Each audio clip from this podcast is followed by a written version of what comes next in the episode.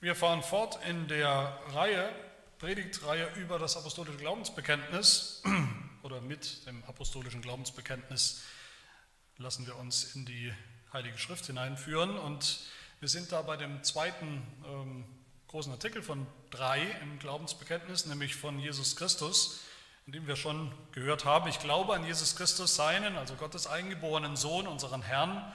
Und heute schauen wir auf die Aussage am dritten Tag auferstanden von den Toten. Es geht um die Auferstehung Jesu am dritten Tag.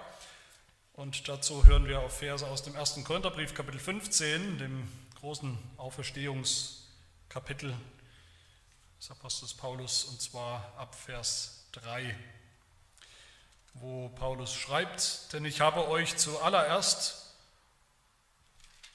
das überliefert, was ich auch empfangen habe, nämlich dass Christus für unsere Sünden gestorben ist nach den Schriften und dass er begraben worden ist und dass er auferstanden ist am dritten Tag nach den Schriften.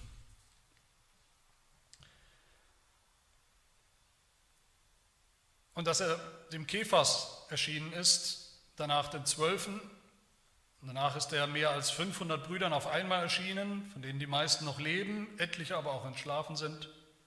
Danach erschien er dem Jakobus, hierauf sämtlichen Aposteln. Zuletzt aber von allen erschien er auch mir, der ich gleichsam eine unzeitige Geburt bin. Denn ich bin der geringste von den Aposteln, der ich nicht wert bin, ein Apostel zu heißen, weil ich die Gemeinde Gottes verfolgt habe. Aber durch Gottes Gnade bin ich, was ich bin, und seine Gnade, die er an mir erwiesen hat, ist nicht vergeblich gewesen sondern ich habe mehr gearbeitet als sie alle. Jedoch nicht ich, sondern die Gnade Gottes, die mit mir ist. Ob es nun aber ich sei oder jene, so verkündigen wir und so habt ihr geglaubt. Wenn aber Christus verkündigt wird, dass er aus den Toten auferstanden ist, wieso sagen denn etliche unter euch, es gebe keine Auferstehung der Toten? Wenn es wirklich keine Auferstehung der Toten gibt, so ist auch Christus nicht auferstanden. Wenn aber Christus nicht auferstanden ist, so ist unsere Vergebung, Verkündigung vergeblich und vergeblich auch euer Glaube. Wir werden aber auch als falsche Zeugen Gottes erfunden, weil wir von Gott bezeugt haben, dass er Christus auferweckt hat, während er ihn doch nicht auferweckt hat, wenn wirklich Tote nicht auferweckt werden. Wenn Tote nicht auferweckt werden, so ist auch Christus nicht auferweckt worden. Ist aber Christus nicht auferweckt worden, so ist euer Glaube nichtig, so seid ihr noch in euren Sünden. Dann sind auch die in Christus Entschlafenen verloren. Wenn wir nur in diesem Leben auf Christus hoffen, so sind wir die elendesten unter allen Menschen.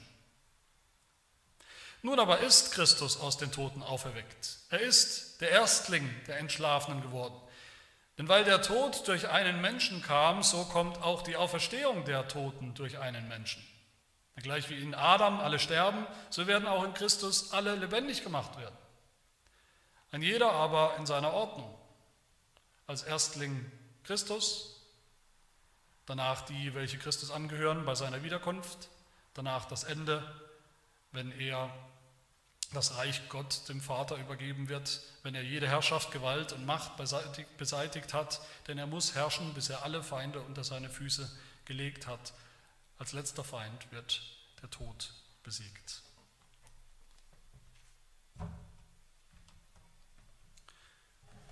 Und wir haben auch heute im Hintergrund wieder unseren Heidelberger Katechismus als Hilfe, nämlich die Frage 45 über die Auferstehung, auf die ich ähm, zurückgreifen werde. Wir sind also im zweiten Teil von unserem großen Glaubensbekenntnis, das Glaubensbekenntnis, das es wirklich in sich hat, so kurz es ist, so dicht ist es. In diesen drei Artikeln vom Vater, vom Sohn, vom Heiligen Geist sind wir, wie gesagt, beim Sohn, bei Jesus Christus, was wir über Jesus wissen müssen, glauben müssen, bekennen müssen um uns überhaupt Christen zu nennen, um wissen zu dürfen, dass wir zu Jesus gehören, dass wir erlöst und gerettet sind durch das, was er für uns vollbracht hat.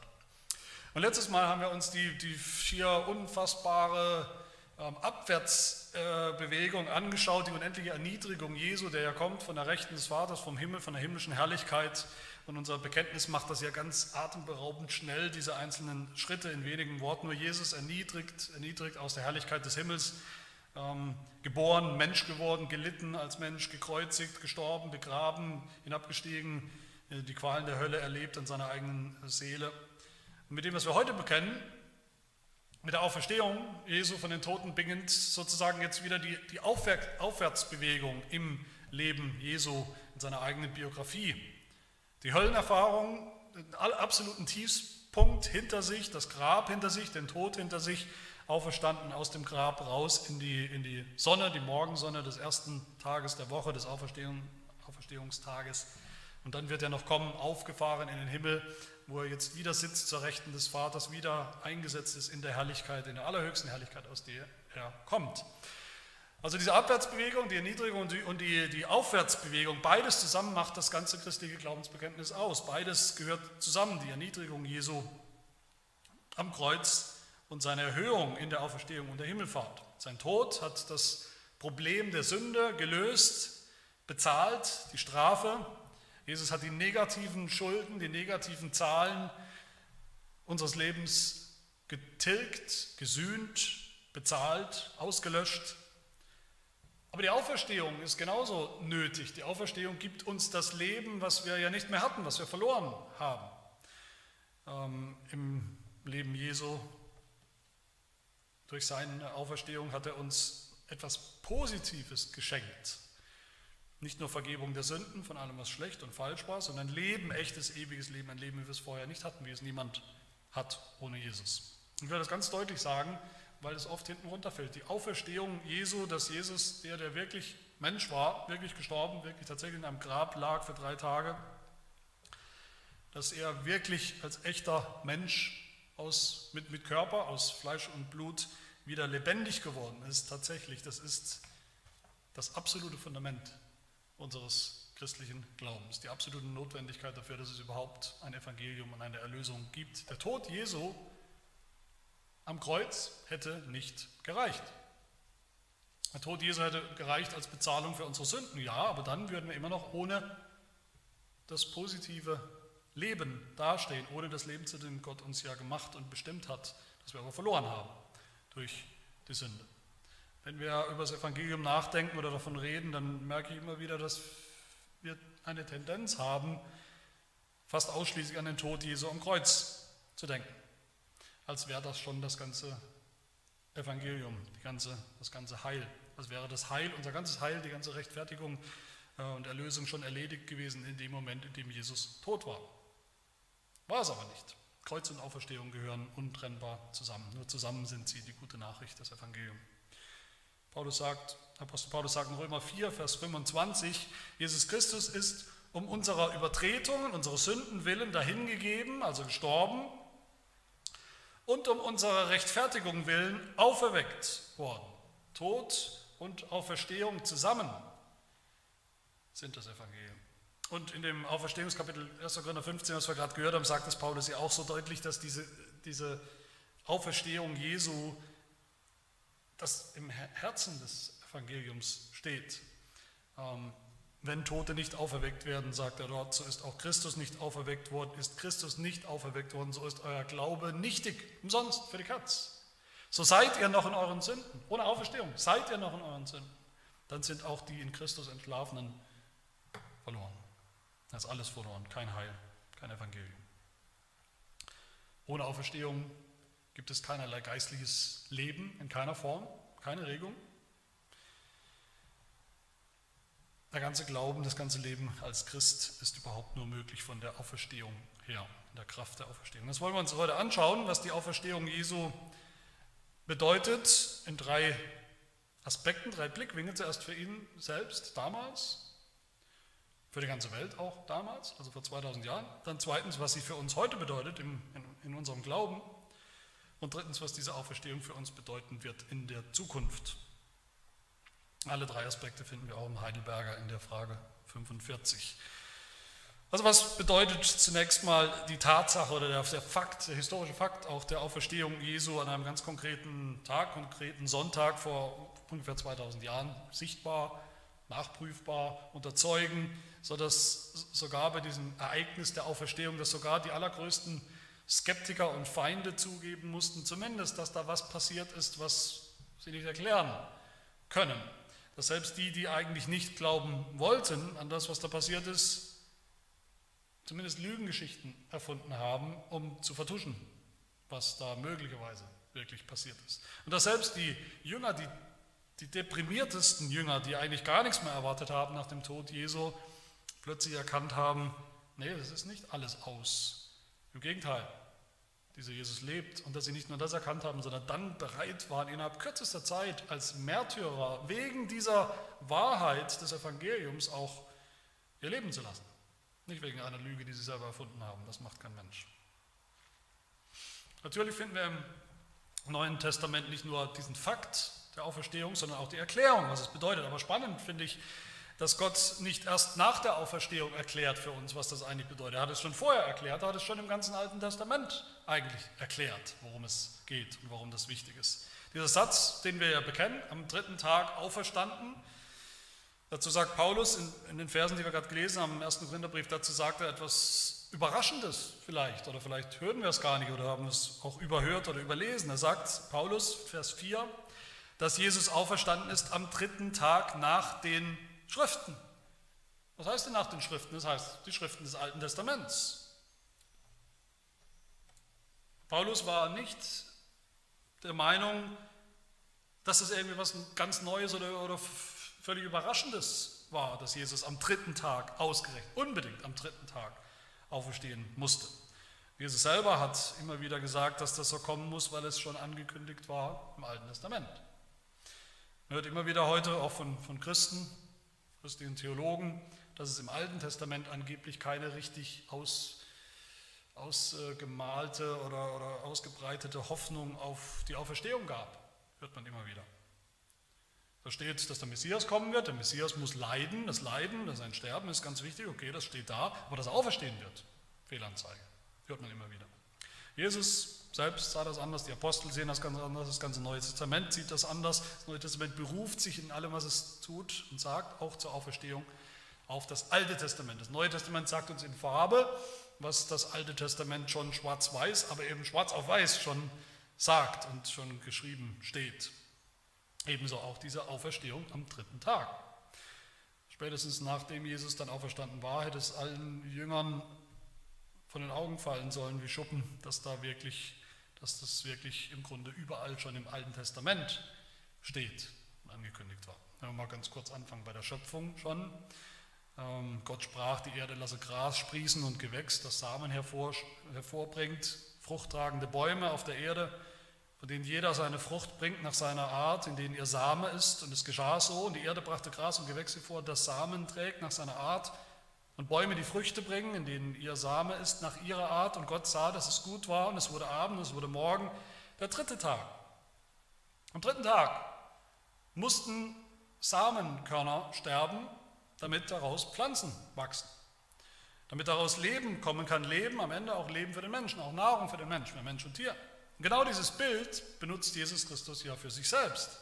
Er beschreibt sich selbst als was? Als ein Samenkorn, das sterben muss, in die Erde gesteckt werden muss, sterben muss in einem Grab aus Erde, damit aus ihm Leben kommen kann für die Menschen am dritten Tag.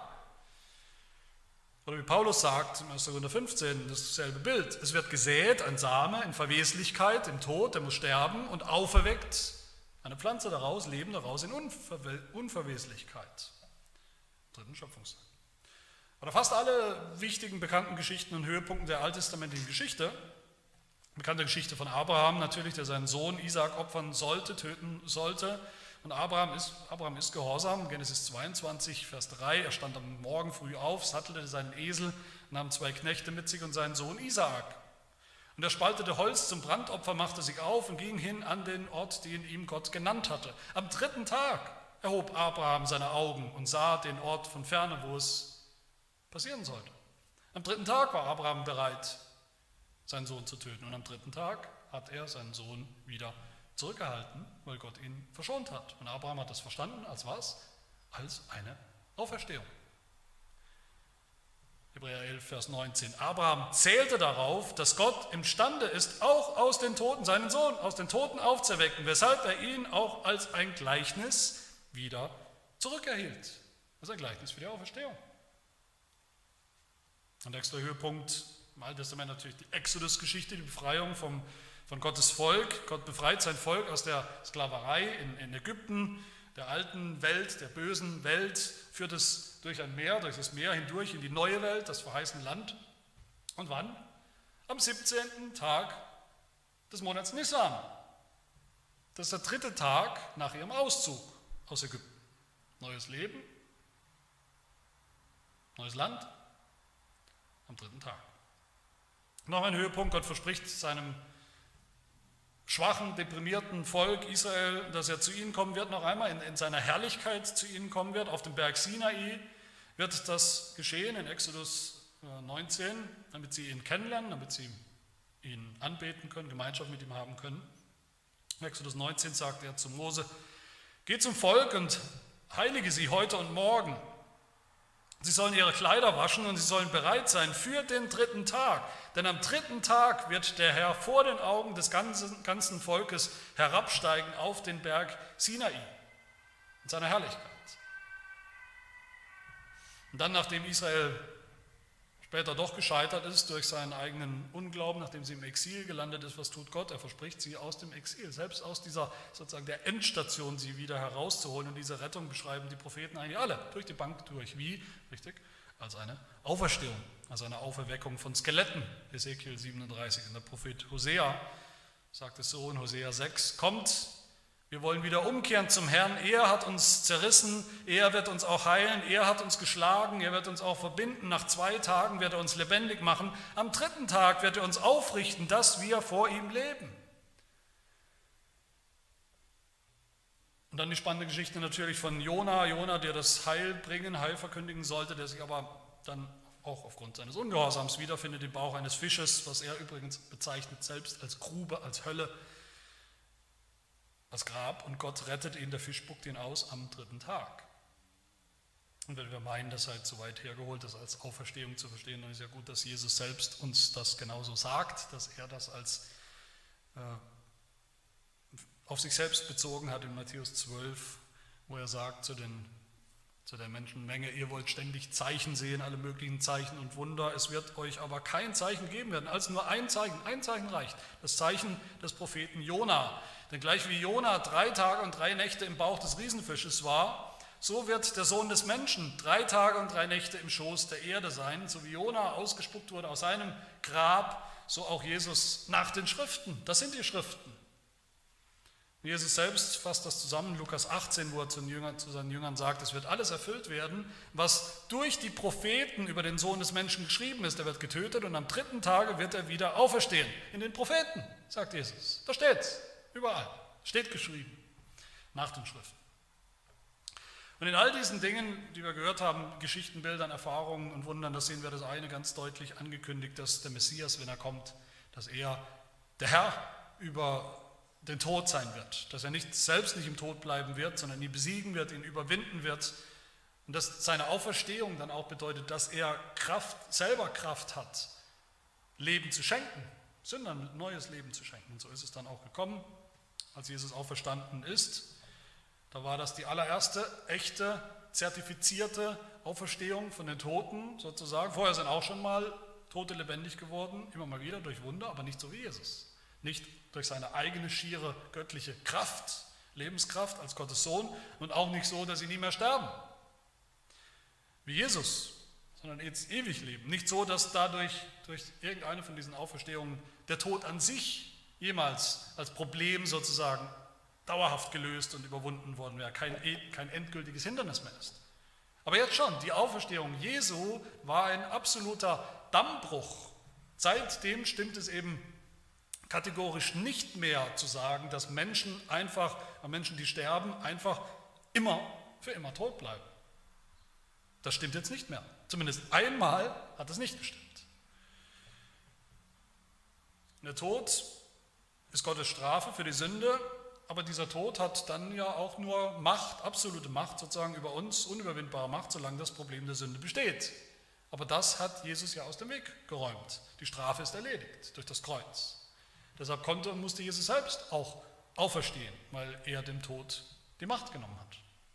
Paulus sagt im zweiten Timotheusbrief, dass Jesus dem Tod die Macht genommen hat und Leben und Unvergänglichkeit ins Licht gebracht hat durch das Evangelium.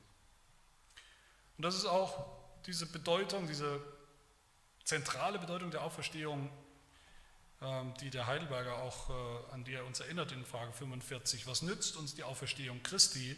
Und das Erste, erstens, er hat durch seine Auferstehung den Tod an sich, den Tod überwunden, um uns dann an der Gerechtigkeit Anteil zu geben, die er uns durch seinen Tod erworben hat. Jesu Tod bedeutet, unsere Sünde ist bezahlt, die Strafe bezahlt, abgetan, erledigt. Und die Auferstehung Jesu bedeutet, der Tod ist der letzte Feind, den er besiegt hat. Und damit sind wir bei der zweiten Auferstehung, nämlich der Auferstehung, unserer Auferstehung heute, sozusagen mitten in unserem Leben. Ich sage das immer wieder, weil mir das auch sehr, sehr wichtig ist, dass, dass der ganze christliche Glaube, das ganze Evangelium steht und fällt, unser christliches Bekenntnis steht und fällt mit dem, was Jesus tatsächlich objektiv getan hat in der Zeit, in der Geschichte. Gar keine Frage. Aber trotzdem ist das noch nicht das ganze Evangelium, was Jesus vor 2000 Jahren getan hat. Als Jesus gestorben ist am Kreuz, dass er auferstanden ist, das ist wahr, absolut wahr und absolut notwendig und zentral. Aber Evangelium ist das erst, wenn es irgendwie für uns wahr wird, in uns hineinkommt, für uns gilt in unser Leben hineinkommt. Das ist ein ganz wichtiger biblischer Gedanke auch, dass alles, was Jesus getan hat, für uns war und für uns und bei uns ankommen muss, auch in unserer Biografie, kann man sagen, in unserem Leben. Und das tut es auch, und zwar, wenn wir glauben. Und Paulus sagt im Römerbrief Kapitel 6, ja, Jesus ist gestorben vor 2000 Jahren und er ist auferstanden vor 2000 Jahren, aber das ist noch viel mehr passiert. Er sagt weiter, wisst ihr nicht, dass wir alle, die wir in Christus Jesus hineingetauft sind, in seinen Tod getauft, eingetaucht sind. Wir sind also mit ihm begraben. Wir sind mit ihm begraben worden durch die Taufe in den Tod, damit genauso wie Christus durch die Herrlichkeit des Vaters aus den Toten auferweckt worden ist, so auch wir in einem neuen Leben wandeln. Denn wenn wir mit ihm eins gemacht und ihm gleich geworden sind in seinem Tod, so werden wir ihm auch in der Auferstehung gleich sein. Wir wissen ja dieses, dass unser alter Mensch gekreuzigt worden ist, damit der Leib der Sünde außer Kraft gesetzt sei, sodass wir der Sünde nicht mehr dienen. Wenn wir aber mit Christus gestorben sind, so glauben wir, dass wir auch mit ihm leben, da wir wissen, dass Christus aus den Toten auferweckt nicht mehr stirbt. Der Tod herrscht nicht mehr über ihn. Das glauben wir, sagt Paulus. Und wenn wir es glauben, gilt es. Schenkt uns Gott das, dann gilt uns die Auferstehung Jesu, dann ist das schon unsere Auferstehung. Und damit meine ich, damit meint die Bibel unsere geistliche Auferstehung oder Auferweckung. Dass wir, die wir Sünder waren, die wir tot waren, geistlich tot und ohne geistliches Leben, dass wir plötzlich lebendig werden, dass wir plötzlich Gott suchen und Gott finden und Gott lieben, dass wir ihm vertrauen, dass wir auf sein Wort hören, sein Wort glauben, das Evangelium ankommt.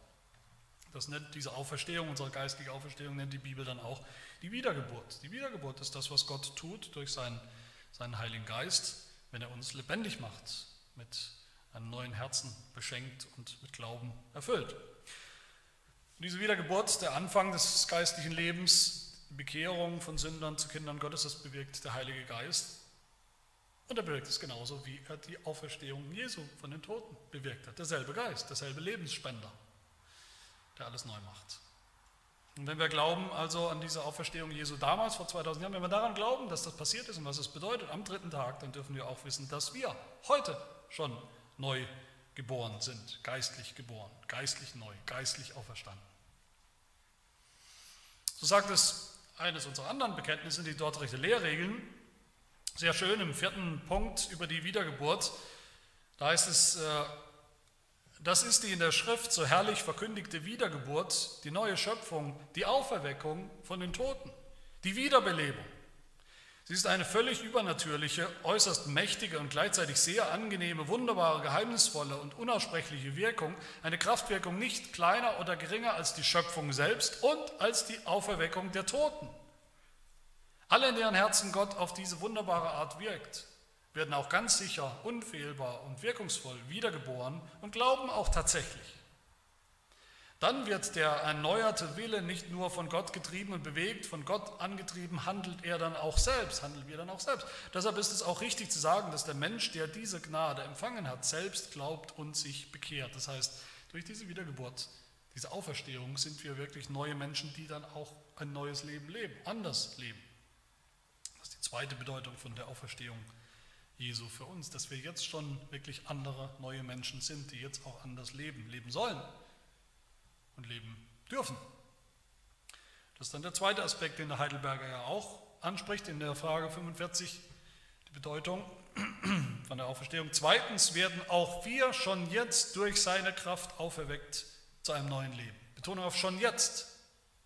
Nicht erst, wenn wir leibhaftig auferstehen am Ende unseres Lebens, sondern schon jetzt mitten im Leben haben wir Auferstehungskraft, Auferstehungsleben, neues Leben durch seine Kraft, durch die Kraft des Geistes. Und deshalb sagt Paulus auch nochmal in Römer 6, die Konsequenz daraus, haltet euch selbst dafür, dass ihr jetzt für die Sünde tot seid, aber für Gott lebt in Christus Jesus, unserem Herrn. Wie sollten wir, die wir der Sünde doch gestorben sind, noch in ihr leben?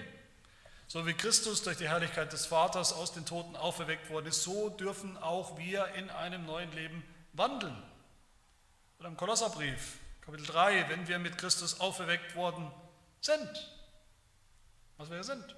So sucht, was droben ist, wo der Christus ist, sitzend zur Rechten Gottes, trachtet nach dem, was droben ist, nach allem, was neu ist, nach, alles, was, nach allem, was dem Auferstehungsleben, dem neuen Leben, der neuen Schöpfung entspricht und nicht nach dem, was auf der Erde ist, der alten Schöpfung.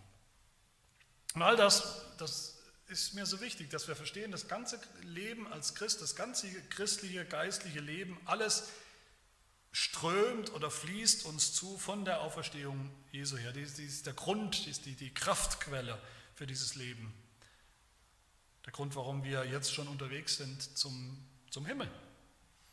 Und derselbe Geist, der Jesus aus den Toten auferweckt hat, hat auch uns auferweckt in unserer Wiedergeburt, in unserer Auferstehung, geistlichen Auferstehung und schenkt uns auch jetzt jeden Tag die nötige Kraft, ist weiterhin die Kraft und Kraftquelle.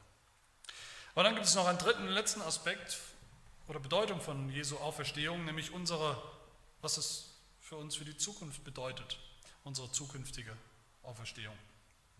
Wenn wir das bekennen, am dritten Tag auferstanden von den Toten, Jesus ist am dritten Tag auferstanden von den Toten, ist das auch ein ganz, ganz radikales Bekenntnis für die Zukunft. Was erwartet uns denn in Zukunft, jeden Einzelnen von uns, ob wir wollen oder nicht? Wir werden sterben. Wie jeder Mensch, biologisch. Biologisch geht es dem, jetzt schon eigentlich dem Ende entgegen.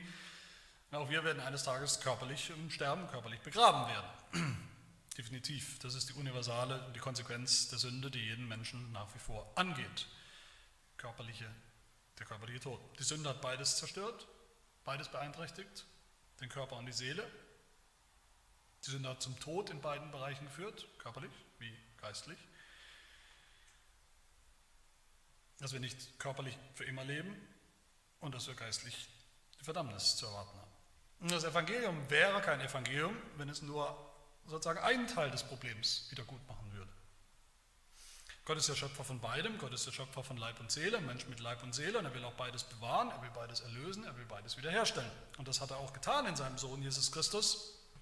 Deshalb musste Jesus ja ein Mensch sein, zuallererst, selbst mit als selbst ein ganzer Mensch, also mit Leib und Seele, das ist ganz wichtig. Deshalb musste er leben mit Leib und Seele, deshalb musste er leiden an Leib und Seele, deshalb musste er den Tod schmecken äh, am Körper, äh, am, am, Leib, aber auch an, an der Seele, in der Seele. Und er musste den Tod überwinden, den körperlichen und seelischen Tod. Als Christen sollten wir natürlich sowieso auf, auf die Zukunft ausgerichtet sein in unserem Denken, auf den Himmel, auf die Herrlichkeit, die kommt, nicht nur bis zum Ende unseres Lebens und dem Tod, dass wir da irgendwie mit zurechtkommen, sondern dann erst recht, was danach kommt. Auf die Ewigkeit sollten wir ausgerichtet sein. Das Evangelium ist nicht dazu da, dieses irdische Leben irgendwie ein bisschen erträglicher, ein bisschen netter, ein bisschen erfüllter zu gestalten. Es ist dazu da, das Evangelium uns in den Himmel, in die Ewigkeit bei Gott zu bringen. Wie Paulus sagt, wir haben das gelesen, 1. Korinther 15, Vers 19, wenn wir nur in diesem Leben auf Christus hoffen, So sind wir die elendesten unter allen Menschen. Also selbst wenn es noch so toll ist mit Jesus, dieses Leben, wenn es am Ende nicht weitergeht, alles für die Katz. Wir haben eine Hoffnung über dieses Leben hinaus, über den Tod hinaus, nämlich dass wir ganz genau so echt und konkret tatsächlich auf der anderen Seite unseres Todes herauskommen mit einem Körper, mit einem Leib und leben werden als echte Menschen. Woher wissen wir das? Viele Menschen sagen, viele wollen es ja tatsächlich. Viele sagen, es wäre ja schön, wenn ich sowas hätte. Ich habe ja auch irgendwie Angst vom Tod und was danach kommt. Es wäre schön, wenn man das wüsste, aber am Ende ist es doch nur Wunschdenken. Vielleicht wieder so ein Fall von irgendwas, was man nur in Anführungsstrichen nur glauben kann. Wissen kann man es ja nicht, also kann man es höchstens glauben und irgendwie hoffen, diffus. Aber das stimmt nicht, das ist nicht der Fall. Überhaupt nicht. Wir wissen das, weil wir es glauben und wir glauben es deshalb, weil es schon passiert ist. Weil unsere Zukunft schon passiert ist. In der Vergangenheit. Weil in der Vergangenheit etwas passiert ist, was es absolut sicher macht für uns, nämlich die Auferstehung Jesu, seine eigene, echte, leibhaftige, Leib und Seele, seine Auferstehung. Die Bibel macht ganz deutlich, dass das nicht nur ganz nett war für Jesus, okay, ganz schön für ihn, er musste nicht tot bleiben, er hat sozusagen Glück gehabt und hat, hat nochmal ein verlängertes Leben bekommen, sogar ewiges Leben. Nein, die Bibel sagt, die Auferstehung Jesu war gerade nicht einmalig, nicht die einzige, sondern sie war gerade die erste von vielen, vielen, vielen Auferstehungen. Jesus war der Erste, der Erstling, wie Paulus sagt, der Erstgeborene aus den Toten. Der erste heißt, dass es noch zweiten, dritten und noch viele andere mehr gibt. Das heißt, neue Fakten hat Jesus geschaffen, dass jetzt Menschen nicht mehr im Tod bleiben müssen, sondern auferstehen. 1. Korinther 15, Vers 10. Nun aber ist Christus aus den Toten auferweckt. Er ist der Erstling der Erschlafenen, Entschlafenen geworden. So wie in Adam alle sterben, so werden auch in Christus alle lebendig gemacht werden. Ein jeder aber in seiner Ordnung und mit einer Reihenfolge. Als Erstling Christus, dann die, welche Christus angehören, schön der Reihe nach. Aber jeder einzelne von ihnen. Alle, die zu ihm gehören. Meine Lieben, das, das, ist übrigens der Grund, ich weiß nicht, ob euch das schon mal Gedanken gemacht hat oder aufgefallen ist, warum wir in diesem Glaubensbekenntnis im Apostolischen eigentlich dasselbe zweimal bekennen. Selben Fakt, wir bekennen hier heute am dritten Tage auferstanden von den Toten und dann am, gegen Ende des Bekenntnisses bekennen wir nochmal, ich glaube an die Auferstehung von den Toten, weil das zusammenhängt, weil Jesu Auferstehung nicht nur ein einziges singuläres Ereignis war, sondern weil es der Anfang war der allgemeinen Auferstehung als Tatsache der Auferstehung von Menschen von den Toten. Seit da gibt es die Auferstehung von den Toten. Nicht nur bei Jesus, sondern für alle, die an ihn glauben, die in ihm sind, an ihm hängen. Und wenn es bei Jesus wahr war, als Fakt, wie kommen wir darauf? Wir könnten nicht genauso sicher sein, dass es auch bei uns genauso wahr wird. Und mit den Worten von Paulus, wenn aber Christus verkündigt wird, dass er aus den Toten auferstanden ist, er schon, wieso sagen dann etliche unter euch, es gebe keine Auferstehung von den Toten? Gute Frage, warum eigentlich? Wie kommt man drauf? Wenn es bei Jesus wahr und Fakt ist, warum sollte es nicht bei uns wahr und Fakt werden? Mal wieder trifft der Heidelberger hier wirklich den Nagel auf den Kopf, was diesen letzten Aspekt zusammenfasst. Was bedeutet die Auferstehung Jesu noch für uns, also für die Zukunft? Das dritte, drittens ist uns die Auferstehung Christi eine verlässliche Garantie unserer Auferstehung in Herrlichkeit. Nicht frommes Wunschdenken, nicht das, was wir vielleicht gerne hätten, was wir uns irgendwie ausmalen können, sondern eine Garantie, zuverlässig, so echt wie die Auferstehung Jesu tatsächlich bezeugt und erlebt und gesehen, so sicher auch unsere. Eine Auferstehung in Herrlichkeit, sagt Paulus. Herrlichkeit ist, ein, ist das Ziel der Auferstehung. Herrlichkeit ist ein doppeldeutiger Begriff. Jesus ist auferstanden in Herrlichkeit, das heißt, er ist zurückgegangen in die Herrlichkeit, aus der er kam, die Herrlichkeit Gottes, die Herrlichkeit bei Gott. Aber er ist auch selbst herrlich geworden durch die Auferstehung. Als Mensch mit Leib und Seele ist er verherrlicht, ist er durch und durch herrlich geworden. Und genauso wird es auch bei uns sein in unserer Auferstehung. Wenn wir sterben und auferstehen an unserem dritten Tag, dann werden wir auch eingehen in die Herrlichkeit Gottes, die geistliche Herrlichkeit bei Gott, die Fülle der Gemeinschaft bei Gott. Aber dann werden auch wir durch und durch herrlich sein. An Leib und Seele. Verherrlicht. Als Menschen vollendet am Ziel, so wie wir sein sollten, voll und ganz wiederhergestellt. So wie es Gott gefällt, so wie es uns auch selbst gefallen wird. Deshalb lasst uns jeden Tag unseres Lebens als Christen natürlich auf das Kreuz schauen, an dem Jesus unser Heil ausgemacht hat, die Sünde, den Tod getötet hat, die Strafe bezahlt hat, den Tod überwunden hat als Feind. Aber lasst uns auch vor allem und immer mehr jeden Tag schauen auf die Auferstehung Jesu, die wirklich die, die Quelle unseres Lebens ist, der Grund und die Kraft für unser Leben als Gläubige bis in die kleinen Bereiche unseres Lebens ist, ist das Leben im Geist, in der Kraft des Heiligen Geistes, das Leben der Heiligung.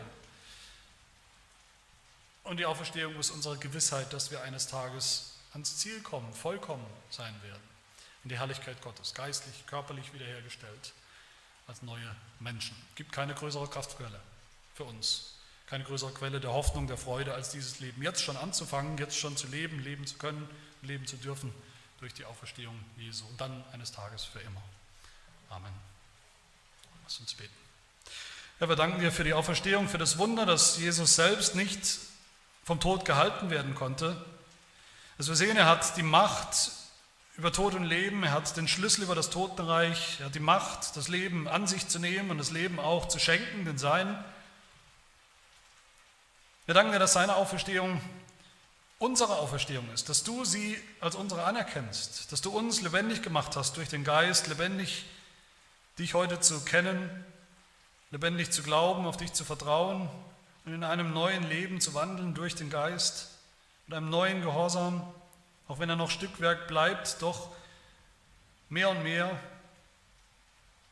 Hilf uns, dass wir Menschen werden, eine Gemeinde werden, die ganz ausgerichtet ist auf dieses Leben im Geist, auf das Neue, die Zukunft, auf den Himmel, dass wir schon jetzt die Früchte des ewigen Lebens erleben und genießen, die Kraft der Auferstehung, die immer wieder bricht mit allem, was tot und alt und sündhaft ist, die immer wieder durchbricht, die Kraft und Frucht der Heiligung, der Veränderung Tag für Tag immer mehr. In das Bild Jesu, der schon ganz neu ist, ganz verherrlicht ist zu deiner Rechten. Bis wir eines Tages auch voll und ganz sein werden in Herrlichkeit, in deiner Gegenwart, wenn wir, wenn alles so sein wird, wie es sein soll. Darauf freuen wir uns und danach sehen wir uns. Dafür danken wir dir von ganzem Herzen. Wir loben und preisen dich, unseren lieben Vater, geben uns dir ganz hin als deine Werkzeuge und Kinder, deine Geschöpfe und als dein Volk. Wir bitten das in Jesu Namen. Amen.